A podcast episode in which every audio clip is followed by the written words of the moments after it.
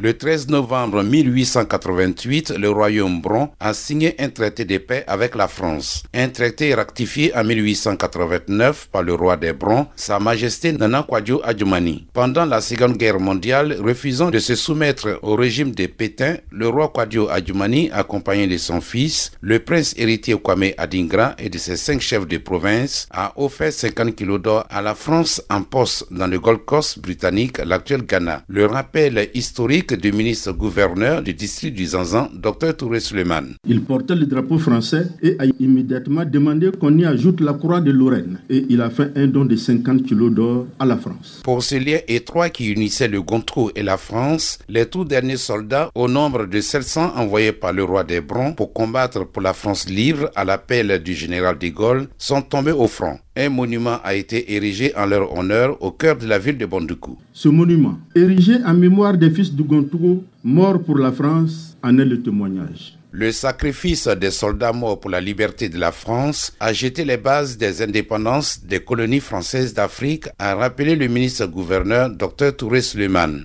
Ils ont combattu le régime nazi et sont morts pour la liberté, l'égalité des races et des hommes et pour la justice. D'ailleurs, leur sacrifice n'a-t-il pas jeté les bases des indépendances des colonies françaises d'Afrique? La France reconnaissante a été représentée à cette cérémonie de dépôt de gerbes par le colonel Montbel Valois, attaché de la sécurité intérieure de l'ambassade de France. Pour commémorer le souvenir euh, de vos soldats qui sont tombés euh, pour la France et pour libérer le monde, l'honneur que nous avons ici euh, d'être présent. Pour le représentant de la section ivoirienne créée en 2016 de la Fondation Souvenir français, une association mémorielle d'utilité publique fondée en 1886, ces acteurs de lutte pour la liberté ne doivent pas être oubliés. Le délégué général de la section ivoirienne de Souvenirs de France, Nyakouri Amos. Tous ceux qui ont combattu pour la France, qui ont posé des actions pour la France, ces personnes ne doivent pas être oubliées pour la recherche de la vérité historique sur les 1600 soldats bruns disparus pour la cause de la France demeure un point de mire des activités de recherche de la Fondation Adaye Kessier, a rappelé le commissaire général du festival, Bini Daouda Ouattara. Nous avons fait cette découverte à un moment donné et dans le programme de l'Adaye Kessier, nous avons discuté avec le Conseil royal qui nous ont conté vraiment l'histoire. Nous sommes partis faire des recherches jusqu'en France et nous avons signé aujourd'hui avec euh, les souvenirs français. Des recherches sont en cours pour avoir les noms des illustres disparus, a rassuré Bini Daouda, le commissaire général du festival Adaye Kessier de Tabagne.